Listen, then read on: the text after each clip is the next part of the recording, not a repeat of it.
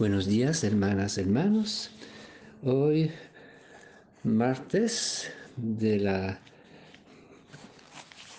eh, martes, semana eh, ordinaria, hemos retomado el tiempo ordinario. El Evangelio se encuentra en San Marcos, capítulo 10, versículos 28 hasta 31. Jesús dijo a Pedro, nosotros lo hemos dejado todo para seguirte.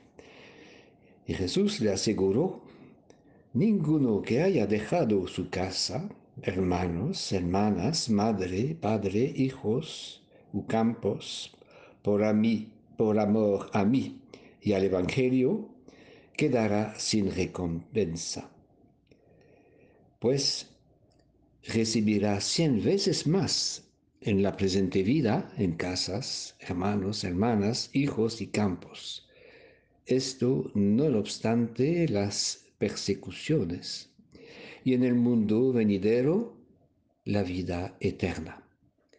Entonces, muchos que ahora son los primeros serán los últimos. Y los que son ahora últimos serán primeros. El que ha dejado todo por mí y por el Evangelio, dice Jesús. Por mí y por el Evangelio. No hay otro motivo para la vida consagrada. A los que han dejado todo para seguirlo, Jesús promete una abundancia de bienes y de nuevas relaciones.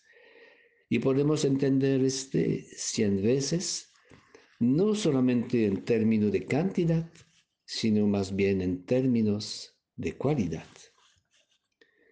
¿Y cuál es la característica de estos bienes y de estas nuevas relaciones?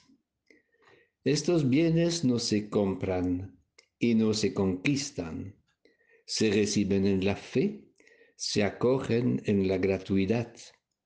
Y esta promesa maravillosa no es para un futuro lejos, no, es desde ahora. La promesa vale no solamente para la vida futura, sino ya, ahora, en esta vida. Eso fue la experiencia de las primeras comunidades cristianas que vivían una vida fraterna, poniendo todo en común, participando en la fracción del pan y en las oraciones.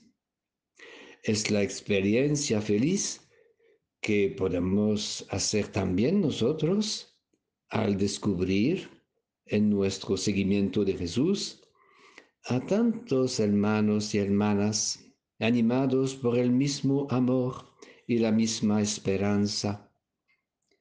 En nuestro caminar con Jesús encontramos cantidad de hermanos y hermanas con los cuales nos sentimos en comunión, muy cercanos, muy unidos, en la medida que compartimos la misma búsqueda, animados por el mismo amor por Jesús y el Evangelio.